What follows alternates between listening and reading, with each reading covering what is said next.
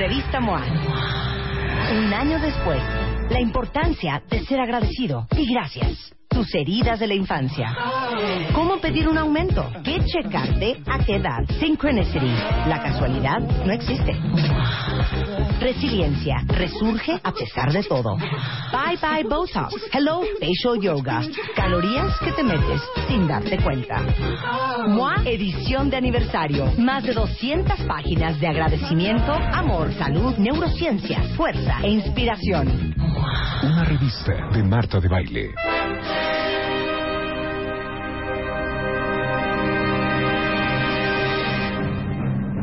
A las 11.21 de la mañana, importado desde Ciudad Universitaria.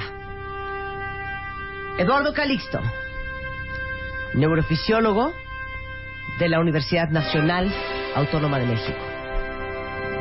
Autor de Neurotweets, un libro socorrido para aquellos que gustan de la sabiduría y de las profundidades del cerebro humano.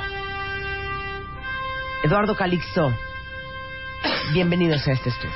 Es un honor para mí. Muchísimas gracias. Es un placer. Muchas gracias, Eduardo. Gracias. Cuenta extrañándote, Eduardo Calixto. Muchas Mucha. gracias. Y es para mí un honor siempre. Y debo reconocerlo y lo voy a hacer siempre.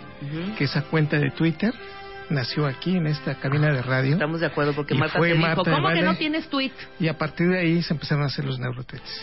Y de ahí salió un libro. Hoy, Eduardo Calixto tiene 50 mil seguidores. Es correcto. ¡Qué bárbaro! Bueno, ¿se, se quieren como vomitar?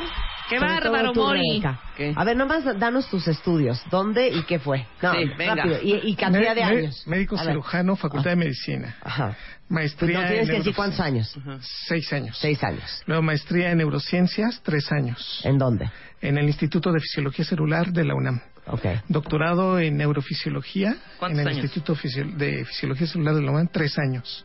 Y un postdoctorado en la Universidad de Pittsburgh, Pensilvania, cinco años y medio. Sí, 17 años y medio, Eduardo Calixto estudiando. Y, y nunca has hablado en este programa, fíjate qué chistoso, el cerebro y no tener llenadera. Exactamente. Fíjate, no tener llenadera con el estudio. O sea, estudiaste 17 años. Sí. Exacto. Bueno, y No, y de a veces un... Bueno, pero es un placer Y, de y verdad. los fines de semana sí sales y paseas Algunos. con cuates, Pero espérate, un- espérate un momento. ¿Romanceas o también estás estudiando? No, bueno, a veces. Espérame, o sea, contamos 17 años, pero no contamos kinder, primaria, secundaria y prepa. Sí. Que Bueno, son 3, Échatelo. 6, 12, 12, Dos, ama- dos años más. 12 años más. 12 años más, 17 más 29 y 12. medio. O 29. sea, 29 años ya y ponte medio. a hacer algo, Ah, neta. Eduardo. Ya ponte a hacer algo. Bueno, No, Eduardo un Calixto quiere que hagamos un experimento al aire. Díselos a los cuentavientes porque lo vamos a hacer regresando del corte. Ajá. Muy bien. Vamos a tener que generar una discusión. Y sobre esa discusión, ¿cuál es la opinión de ustedes, queridos cuentavientes? Ok, vamos a, pe- a- a pelearnos, como quien Totalmente. dice. Nos vamos a Porque hoy pelear. vamos a hablar de el estrés mata la compasión. Exacto. Entonces, regresando, ¿quieres pleito? Así es. ¿Quieres que rueden cabezas? ¿Quieres sangre? ¿Sangre, cañón? Porque Sí. se nos da el pleito, ¿eh? Uy. ¿No nos has oído a Mario y a mí? No, bueno. Se nos da. Ok. Tres es minutos. más, no ha llegado Mario. Que Tres venga Mario y minutos. nos vamos a madrear. Tres minutos. Nos vamos a agarrar del chongo. Ahorita regresamos para representar por qué el estrés mata la compasión. ¿Por qué en la calle, cuando están agobiados, cuando están deprisa, ya, si la viejita está atravesando, ya les vale. No se la llevan de corbata porque Dios es grande. Exacto. ¿Por qué se les fue la compasión, la misericordia, el respeto, Más que nada. la paz ajena? Chino. Ya volvemos. Abre Twitter.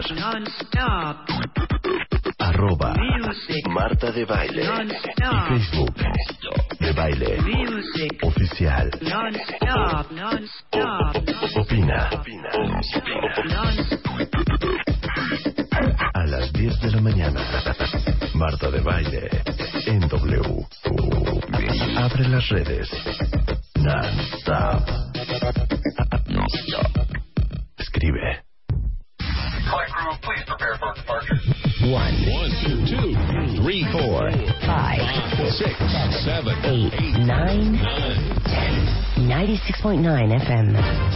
10 años Al aire. Para comprobarles cómo funciona el cerebro humano bajo situaciones de estrés, de estrés, ¿eh? de express. ¿Y por qué perdemos la compasión? Está el doctor Eduardo Calixto, que es neurofisiólogo. Eduardo, lleva la batuta. Bueno, pues para mí es un honor realmente estar aquí y yo de verdad aprecio la invitación y yo te pediría, eh, Rebeca, que pongas atención porque desde hace un momento he Estoy visto poniendo claramente, no, si me permites, estoy hablándote, me da mucha pena tenerte que decir esto al aire, Ujú. pero es que desde hace un momento he visto que te he estado hablando y no me haces caso. Te Y digo una cosa. ¿eh? No, permíteme, Marta, porque estoy hablando con Rebeca. Realmente esta situación me, me apena. Pero Rebeca, te he estado pidiendo aten- tu atención. Y no, o sea, te estoy pidiendo que me, que me, que me veas. Eduardo, también, el llamado era a las diez y media, llegaste a once y cuarto, perdón. O sea, no vamos a discutir O sea, y eso, no estoy discutiendo vez, tu no atención. es más, no, ni siquiera una discusión. De la manera más atenta, Que de, de la manera, más atenta, yo te estoy pidiendo, por favor, que me pongas atención, porque, o sea, no puedo elaborar un argumento si las personas con las que vengo a hablar aquí físicamente no me ponen atención. Yo te voy a Sabes poner... que tienes toda la razón y te digo una cosa, hija, te lo he dicho 40 no te metas, veces. es una no estés en el celular porque es súper incómodo. No, te- ¿Qué te importa? Siempre ¿Qué es lo estás en el No, celular no, leyendo es que los sí nos tweets, importa. Silencio, ¿no? mandándote el ¿Tú WhatsApp. qué? ¿Tú Es súper Tú eres incómodo. igual, hija, Claro que no. No, no, pero el problema en este momento es tuyo. Rebeca, poniendo atención no. porque O sea, si yo tengo te estoy hablando- invitado. Bueno, entonces cada quien a- va a poner sus puntos de vista ahorita sobre la mesa. Uno, tú no puedes decir que estoy en mi celular cuando te Estás pasas todo el tiempo en el celular. 365 días Luisa, al año está todo el tiempo en el celular. No. ¿Por qué estabas molesto? Cállate, Estaba porque en le el estoy celular. hablando, le he estado hablando desde hace casi 20 minutos Bueno, y Eduardo, no me ves. ok, O sea, yo te voy a, a poner toda la atención a partir de este momento. Nada más te voy a explicar de manera más atenta que si se te cita a las diez y media, llegues a las diez y media y no a las once porque estamos alargando tiempo. ¿Qué quiere decir con esto? Oye, Que señor perdemos los compromisos. estudiando. Tú no te metas, hija. Pero no espérame, no, no, no, el punto es que sí quisiera yo decirte claramente No. que desde que yo llegué... Tengo compromisos. Eh, eh, Escúchalo, eh, escúchalo. Que te no calles. no me dejas hablar. O sea, el punto es que desde que he llegado, he tratado, primero, saludarte, segundo, de que me pongas atención y tercero, poder elaborar una conversación contigo y no es Por posible. eso es que no viene preparado Y ahora estás tema, comiendo, Eduardo. no sé, Entonces, ¿cómo eh, realmente eso es molesto para no todos. como? O sea, discúlpame, no, esto ya... No, perdón. El señor es doctor, tú no eres nadie. O sea, si esto va a seguir Es así, me tú tengo cómo que te ir. metes, tú cómo interrumpes, tú cómo haces todo este No puedo- no puedo elaborar es un argumento así, discúlpame. Me voy. Esa es la verdad. Me voy. No sé qué hice. No, no te vayas, no, Eduardo. es- Lo podemos, lo podemos eh, platicar más con calma. Nada más yo te, sí te suplicaría que llegues sangre, sangre. ¡Que no te sangre". metas! No, es que te digo la neta. Gracias. Ya, sé que esto era un simulacro, pero te digo algo, es alucinante tu celular en el estudio. Te lo he dicho 80 veces. Hija, Voy a poner una 80 canasta aquí afuera Ajá. para que cuando entre alguien al estudio deje su celular, porque estoy harta de oír celulares sonando, celulares vibrando. Cuenta bien, todos los celulares que ustedes escuchan es el ringtone y de está Marta. en el celular viendo sus WhatsApp. Claro O sea, que no. posible. ¿Qué te pasa? O sea, Yo nos te- están pagando por hacer este trabajo, Ok, hija. yo te lo voy a pedir nada más un favor. ¿Puedes Ajá. ponerle Sí. un silenciador a ese cel? No digas sí, sí, sí. O sea, No, porque no, cuando no, uno se te dicen las cosas, claro que sí, todo el tiempo es un cuentavientes. Bueno, por eso ya. No, me vale gorro. Cuentavientes, manifiéstense. ¿Cuál es el ruido más cañón que escuchan en el radio? Rebeca Uno. masticando cacahuates. Marta comiendo A cada rato te almendras. dicen, deja de tragar. Eres tú, güey. Voy a tomar. yo. Ya me estoy ardiendo bien verdad, ¿eh? No, es cierto, yo no estoy comiendo. Estás comiendo, si no es un negrito bimbo, son Y yo unos voy a decirlo japoneses. O sea, es Marta, Marta con sus almendras y Marta su celular. Y otra cosa importantísima, Bueno, todas mis palabras me las copias y la gente dice que yo te copio a ti. Entonces, güey, Solamente déjame eran- imitar a Marta. Yo solamente no imito a eran Marta. tres Marta minutos. me copia a mí. solamente eran tres minutos. No te metas, Eduardo. se acabó. Se acabó. ¿Sabes qué fue lo mejor de este simulacro? Que neta te digo una cosa, sí te odio por el celular, eso sí fue oficial. Y si Yo eso sí fue neta, eso no fue simulacro, cuenta Pero lo mejor de todo es que, les digo algo, es neta. Así se pelea Eduardo Calixto. A mí me habla así. Estoy bien ofendida, ¿eh? O sea, ¿tú Perdón. nunca gritas, Eduardo? Pero es peor, Sí, yo creo. no. Ay, Yo creo sí, que cero, sí, ¿no? cero. ¿No? O sea, no te fijaste de, por favor, Rebeca, te pido que dejes de faltarme al respeto. No, creo Estoy que sí muy es molesto. Peor. Es peor de, óyeme, no sé qué. Creo O sea, que esta pasividad Dice es aquí, mucho más agresiva No se puede que un creer grito. de una persona tan dulce y amorosa como el doctor Eduardo Calixto, que es en Chile. Dice, estoy en shock, por favor, ya, dejen de discutir, por favor, dice Rigoberto. ¿Qué dice la gente? Ah, mira, dice Edith, el encendedor. Les digo una cosa, yo no fumo en el estudio, la que fuma es Rebeca. Por cada vez que oyen prender el encendedor, es Rebeca fumando. ¿Ustedes creen que respete el hecho de que es un espacio cerrado? Todos los que pasan por aquí, mira, salen tosiendo, con flemas, este, se les desatan las alergias, porque Mm. Rebeca está fumando. Me vale. Bueno, Bueno. el experimento consistía en que cuando uno escucha una discusión Sí. y tienes empatía con aquellas personas que están discutiendo, automáticamente te sientes involucrado y tomas partido por alguno de Es los que muy están difícil discutiendo. no tomar partido. Exactamente, porque sientes feo. Y sabes qué, espérate, y es insoportable la gente que no toma partido. Sí, por Así de. ¡oh no! A mí no me metas. Sí. A mí, ne- Con neta, a mí permiso. no me metas. A mí Pero también es horrible el o no. Es horrible también el que ¿Qué? te digan, a ver, o no, o no tengo razón. Güey, a veces no, ¿eh? Y entonces, entonces dices- no decir, a ver, dices. se calman los dos. Entonces no ni a un ni a uno ni a otro le das la razón. Pero en la medida que tienes el compromiso, que tienes la compasión por el Por otro, el uno, cariño por alguien, sientes esa, esa, esa situación de neuronas en espejo de activación, una sensación de que algo no está bien y no estás a gusto. La tensión es tan fuerte que inici- eh, eh, inicias a tener un proceso de estrés. Pero el punto en concreto también es que si además vienes estresado de otro lado, automáticamente te aplanas y te vale lo que estén discutiendo. Es decir, que si ya vienes enojado, vienes estresado, el, el- no sé, el tráfico está terrible, llegaste tarde, te acaban de dar una mala noticia, Ajá. en ese momento ves pelear a otros, Y te vale. automáticamente te vale. Es un proceso en el que si hay estrés, automáticamente tu cerebro está en un plan egoísta y no se involucra con la conversación de otros. Este es un proceso natural que se estudió en todos los mamíferos, pero es muy evidente que lo tenemos todos y más los seres humanos. Es decir, que si en este momento alguien estuviera escuchando esta discusión y venía estresado, Ajá. Le no se involucra, gorro. le valió. Dice, no, pues es que pues, no es mi problema. Ay, pero yo siento que si yo vengo estresada y, y, y digo, me acaba de pasar ahorita en el segundo piso, eh, cuando te subes al segundo piso a la altura del Estadio Azteca, hijo, siempre hay unas filas y yo venía agobiada porque tenía prisa Sí. y no eh, eh, una fila de 10 minutos y no avanzaban los coches. O sea, no era ni siquiera mi tema. Yo me bajé enchilada, me peleé. O sea, yo cuando estoy estresada, más me engancho con la peleadera. No, Sí, pero- pero... no viste una situación de dos externa a Ah, la tuya. claro. Claro. Entonces el, el punto aquí es que el cerebro humano se hace egoísta cuando estamos estresados porque ya está enfilando una situación de actividad para tratar de responder a tus propios problemas. Si tú ves el de exter- externos, automáticamente no son importantes Es decir, para ti. supongamos que saliste de la oficina de tu jefe Marta y te metió una regañiza y vienes estresada. Ajá. Y sales y en el pasillo ves discutiendo a el gerente y a Bedoya. Pero mal. Me y a vale. Bedoya le están Sí, haciendo vale. un arrastrón vale. cañón. Te vale gorro. Claro. El dolor emocional disminuye totalmente cuando estamos estresados. Y este es el problema. Hay un artículo publicado en Current Biology 2015, una de las revistas con mayor impacto sobre esta situación, y encuentra claramente cómo este proceso cambia totalmente el proceso de socialización. Yo te voy a O poner sea, otro el ejemplo. estrés inhibe nuestra capacidad de empatía con los demás. Exacto. A ver, ¿cuál era tu ejemplo? Rápidamente. Estrés asqueroso. Hay una viejita que siempre me pide dinerito en una esquina. Sí. Le doy cuando en las mañanas, Sí. ¿no?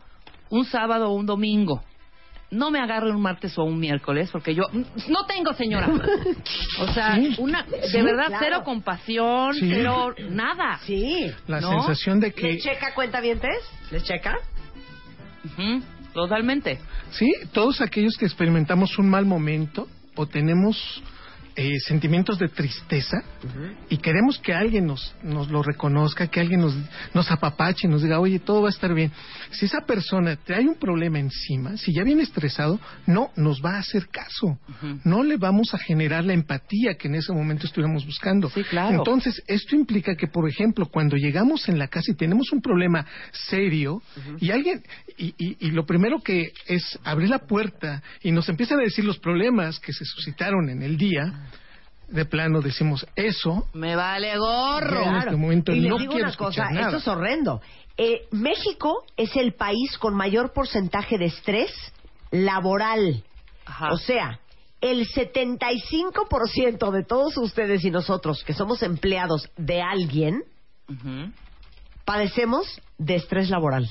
Exacto. Entonces imagínate ahora cómo esto influye negativamente en nuestra convivencia, no solamente con nuestra pareja, O sea, nos, le ganamos a China, hijo. Y le China ganamos está a cañón. China y le ganamos a Estados, A Estados Unidos. China está en 73% de estrés laboral y Estados Unidos está en 59%, nosotros en 75%.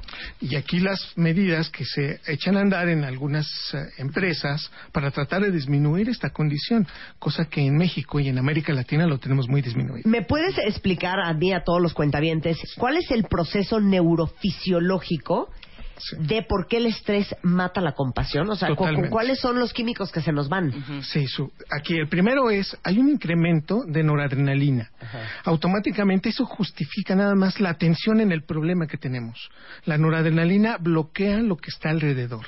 Es decir, ya Bedoya y Hernández que traían un problema, en el momento que me dicen, te mandan este memorándum y lo tienes que resolver ahora y en este momento. Y el memorándum es una lista de todo lo malo que hiciste el mes pasado y en ese momento lo que tenías que ayudarle a Bedoya y a Hernández se va totalmente. Claro. Porque entra La noradrenalina. noradrenalina que te activa. Es la hormona que hace que llegue más sangre al cerebro, incrementa los niveles de glucosa en forma aguda, te hace una dilatación pupilar, la respiración se hace profunda y la conducta es Claro, en un momento doy respuesta a esto. Exacto. La actividad cardíaca se, se acelera, Sí. te empiezan a sudar las manos, te empieza a sudar un poco la frente y los Hasta te, labios. te da esa como oleada caliente, Sí, ¿no? claro. esa tensión. Ok.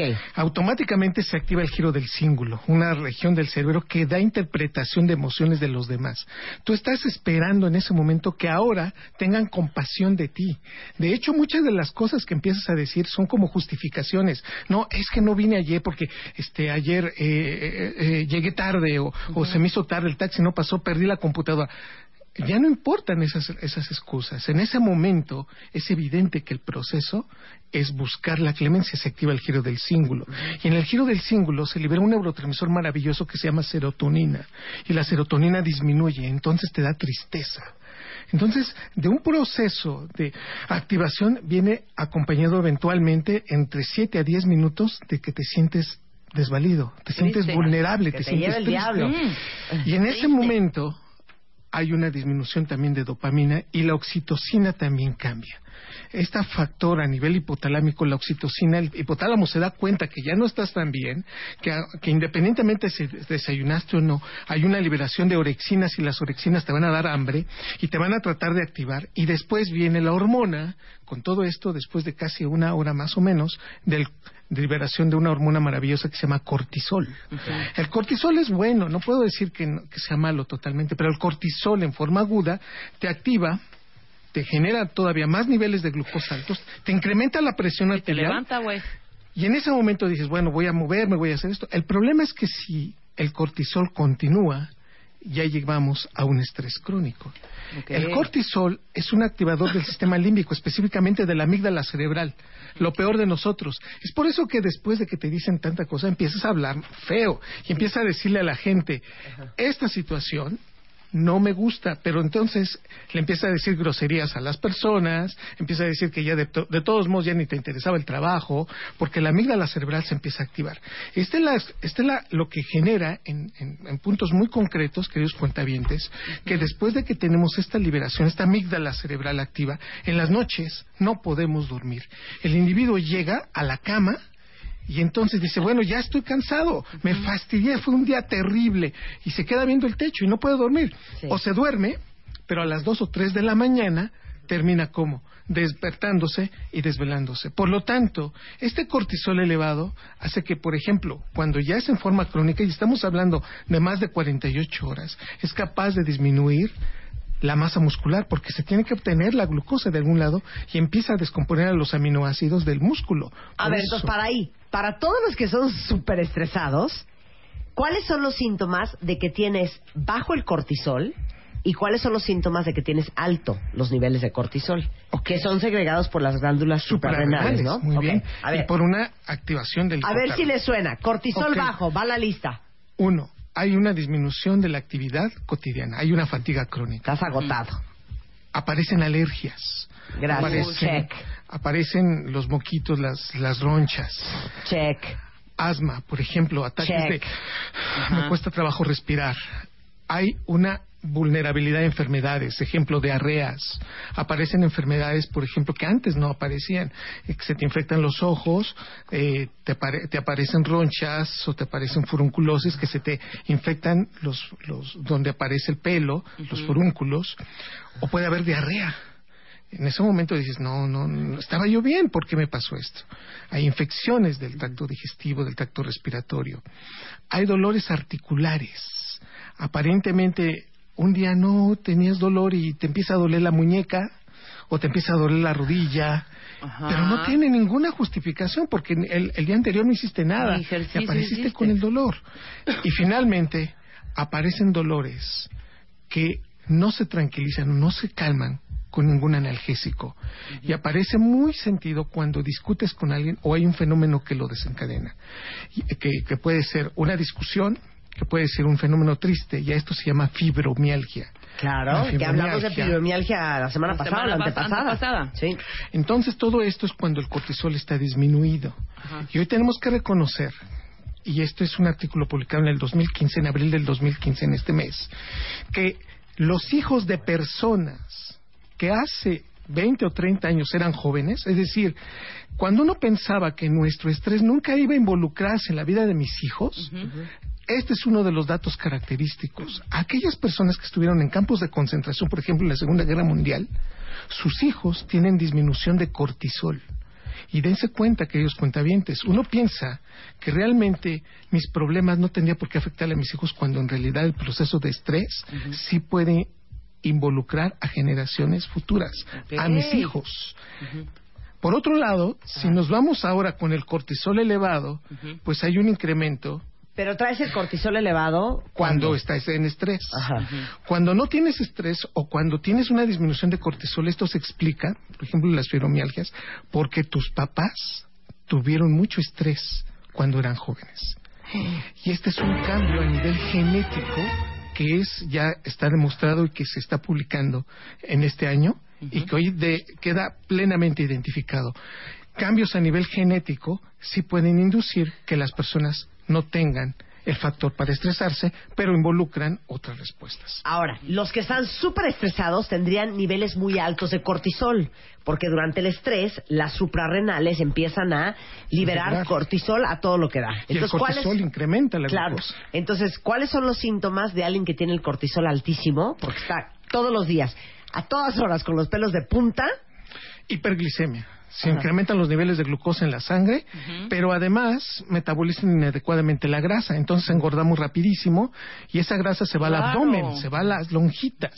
Entonces cuando nos dicen, oye, está subiendo de peso, ya lo había visto aquí el doctor Reyes Aro en, algún, en sus participaciones. no, hombre, traigo el cortisol altísimo. no se puede dormir, se incrementan las orexinas y cuando incrementas tanto las orexinas te da más hambre y por eso subes de peso.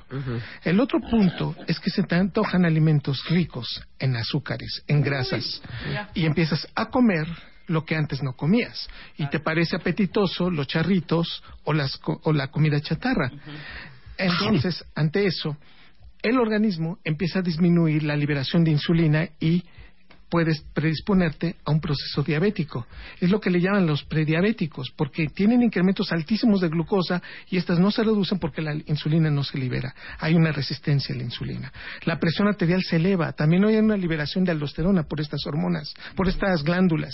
Y la aldosterona empieza a retener sodio y el sodio retiene volumen y al retenerse volumen, el sistema cardiovascular empieza a incrementar la presión arterial y al, al elevarse la presión arterial, entonces es un dato característico de que algo está pasando.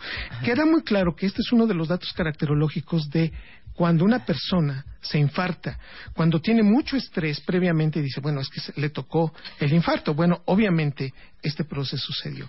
Finalmente el sistema inmunológico disminuye. Por eso muchas personas cuando están en el proceso del estrés fuerte, disminuye la activación de linfocitos, la producción de interleucinas y el paciente es como si se estuviera inmunosuprimiendo.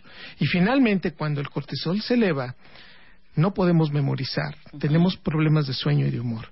Queda muy claro que una de las neuronas más vulnerables en la vida, ¿sí? Estas células que son más fáciles de que se mueran están en el hipocampo. Las neuronas que memorizan. Bueno, con cortisol elevado, las neuronas meten mucho calcio y se mueren. Es por eso que las Ajá. personas que están en mucho estrés empiezan a tener problemas de memoria. Y está muy claro que en la Segunda Guerra Mundial, y esto nos lo demostraron con esos estudios histopatológicos, que lo primero que se iba, que se que, que disminuía en tamaño, era el hipocampo. Y obviamente estas personas, lo que nos dieron razón es que cuando estás mucho estrés, tienes una disminución de la capacidad de memorizar y en consecuencia, cuando se memoriza menos, Ajá. Pues ¿para qué tendrías Claro. ese factor de estrés? Y ahora dime una cosa, ¿los hombres y las mujeres se estresan diferente? Nos estresamos en forma distinta y esto nada más en el estrés agudo. Las mujeres se adaptan muy rápido, las mujeres tienen una mayor capacidad de memoria y de aprendizaje.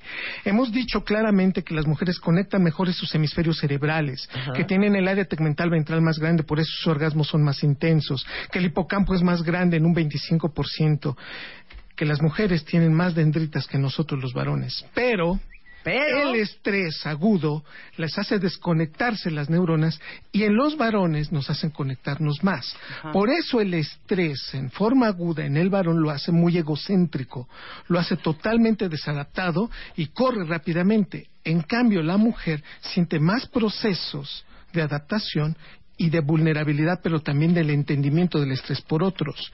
Y esto se da porque tiene mayores niveles de oxitocina en su cerebro.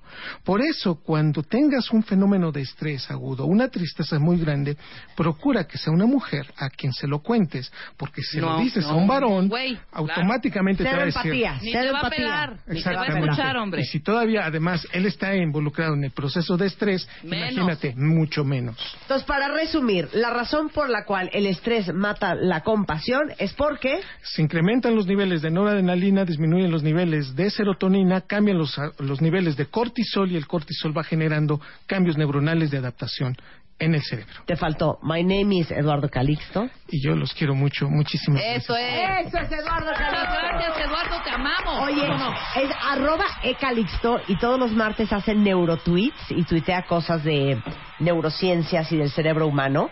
Pero aparte está tu libro que sigue a la venta en todo el país. Sí, neurotweets, cápsulas de neurociencias en 140 caracteres. Y yo aprecio mucho que nos hayas dado esta oportunidad. Muchas Y gracias. es, y es la editorial es Interwriters. ¿no? Interwriters. Interwriters. Entonces, Hoy- ahí está. Hoy sesión de neurotweets a las 8 de la noche. A las 8 de la noche. Gracias, Eduardo. Un placer tenerte aquí, como siempre. Gracias. ¿Qué estás perreando? Nada. Ve, les mandé dos fotos de Rebeca en el celular para que vean que ni Eduardo ni yo estábamos mintiendo ni levantándole calumnias. Esas fotos es porque estaba yo subiendo una foto, cuentavientes. Métanse Ay, a mi ¿cuál? timeline. Ay, ¿cuál? Una foto mía. Fumando que- y con el celular. No, de que, de que nada más contesté Ay, una sí. cosita. Contesté una cosa. Es más, cuentavientes, pendientes, pendientes todas estas semanas, porque Ajá. va a haber un matamesta de fotos, me vale. Va a correr sangre y va a correr sangre de verdad. Mátame las fotos, yo te voy a matar a ti. Todas las cosas que hagas mal, Ajá. para que, para que la verdad, de verdad la gente se vea quién es la que está en bien y quién es la que está en un Perfecto. error. No te muevas, no te muevas, no te muevas. No te muevas, no, No. te muevas. No, no me voy a mover. Mira. Ok. Y tiene que a ser natural, ¿eh? una foto y van a entender por qué me la vivo enchilada con Rebeca Mangas, ¿ok? Ahorita ahí va la foto. Pero Miren esta bolsita vacía. Esa bolsita vacía. Cállate. Aquí estaba el Eran unas desayuno alcachofas. de arroba Mangas, Ujú. ¿ok? La reina de la salud, ¿eh? Ar- el desayuno de Mangas, Ujú. coma. Yo nunca he dicho que soy la reina de la salud. Espérate. Estoy, estoy, estoy escribiendo el tweet, cuentavientes. No crean que no lo estoy escribiendo. Ajá. Ok. Ahí está el tweet. Ahí está el tweet. Ya se los mandé. Ahí está. Vean la foto que les acabo de, ma- de mandar. No me importa. Ya les está digo con- una cosa. ¿Qué me por importa? Eso, por eso, a toda la gente con que hacemos deals increíbles para ustedes, nunca les pido un favor para Rebeca, porque Rebeca nunca lo hace, ¿ok? Y es justamente de lo que les voy a hablar ahorita. Vamos, este, vamos a convocar a uno de ustedes a que sea el embajador de Medifast. Porque, déjenme decirles que muchas veces uno cree que para bajar de peso hay que morirse de hambre y hay que comer muy poco y que se vuelva un suplicio y que todo sea chayotes y latas de atún. Y no es así. Y ese es el punto del programa Medifast. Entonces, voy a entre uno de ustedes a escoger al embajador Medifast. Y junto conmigo, aquí en cabina, los voy a traer al estudio y van a dar fe y legalidad a cómo pueden bajar de peso en un mes comiendo delicioso con todos los productos Medifast. Porque el embajador de Medifast les vamos a dar el programa completo de cuatro semanas gratis de alimentos Medifast y vamos a ver cuánto baja de peso. Pues, ¿Cómo le van a hacer para ser embajador de Medifast? Eh, número uno, tienen que ir a un centro Medifast y van a encontrar cuál es el centro más cercano a ustedes en medifast.com.mx. Elijan un producto, el que quieran, unas galletas, Medifast, un licuado, Medifast, y se toman una foto. La foto que se tomen me la mandan eh, a través de un tuit a arroba Marta de Baile con el hashtag gatito me quiero Medifast con su ID de cuenta viente. Y nos dicen por qué quieren probar Medifast y por qué quieren bajar de peso. Entonces, ¿qué va a ganar el embajador Medifast? Va a venir al programa a probar los productos conmigo y con Rebeca. Vamos a tener aquí una degustación para que vean lo deli que son todos los productos Medifast. Y luego les vamos a dar cuatro semanas de tratamiento con el que van a poder bajar. Oigan esto, ¿eh? Hasta 10 kilos. Bien, muy bien, Medifast. Entonces, corran a su centro Medifast más cercano, se toman la foto con un producto y me la tuitean a mi Twitter, arroba Marta de Baile, con el hashtag gatito me quiero Medifast. Toda la información de esta alegría que estamos haciendo, este gran reto Medifast, lo encuentran en martadebaile.com. Y acuérdense que hay más de 70 opciones de comida deliciosa hechas a base de proteína, de suero de leche. Eh, está validado por la FDA en Estados Unidos, que certifica la calidad de la proteína. Es gluten free, es kosher. Y los resultados es son impresionantes. Bajas entre 8 y 10 kilos en un mes, cuentavientes. Entonces, el embajador Medifast que escojamos, le vamos a dar Medifast un mes y va a regresar al estudio a decirnos cómo le fue y cuánto bajó. Para que vean que hay un sinfín de programas extraordinarios ya en el mercado que no se trata de comer claras de huevo, ni latas de atún, ni chayotes hervidos, ni, ni puras hojas verdes. Con Medifast van a comer delicioso y van a bajar entre 8 y 10 kilos al mes. ¿Qué tal, chiquitos? ¿Qué tal? Bueno, entonces, entren ya a martadebaile.com porque ahí está toda la información y para saber cuál es el Medifast más cercano para que vayan a Medifast y tomen la foto, es medifast.com.mx, MedifastMX en Facebook y en Twitter es arroba MedifastMX. El teléfono es 01800 440 FAST o 01800 440 3278 y a ver quién de ustedes se hace el compromiso con nosotros para volverse embajador Medifast y todo corre por nuestra cuenta durante un mes completo para que bajen entre 8 y 10 kilos, cortesía de Medifast. ¿Quieres hablar? Abre la boca. 5166-8900. 01800. 718-1414. A las 10 de la mañana, Marta de Baile en W. Abre las líneas. Llama. Revista MOA. Un año después, la importancia de ser agradecido y gracias. Tus heridas de la infancia. ¿Cómo pedir un aumento? ¿Qué checarte? ¿A qué edad? Synchronicity. La casualidad no existe. Resiliencia. Resurge a pesar de todo. Bye bye Botox. Hello Facial Yoga. Calorías que te metes sin darte cuenta. MOA edición de aniversario. Más de 200 páginas de agradecimiento, amor, salud, neurociencia, fuerza e inspiración. Una revista de Marta de Baile.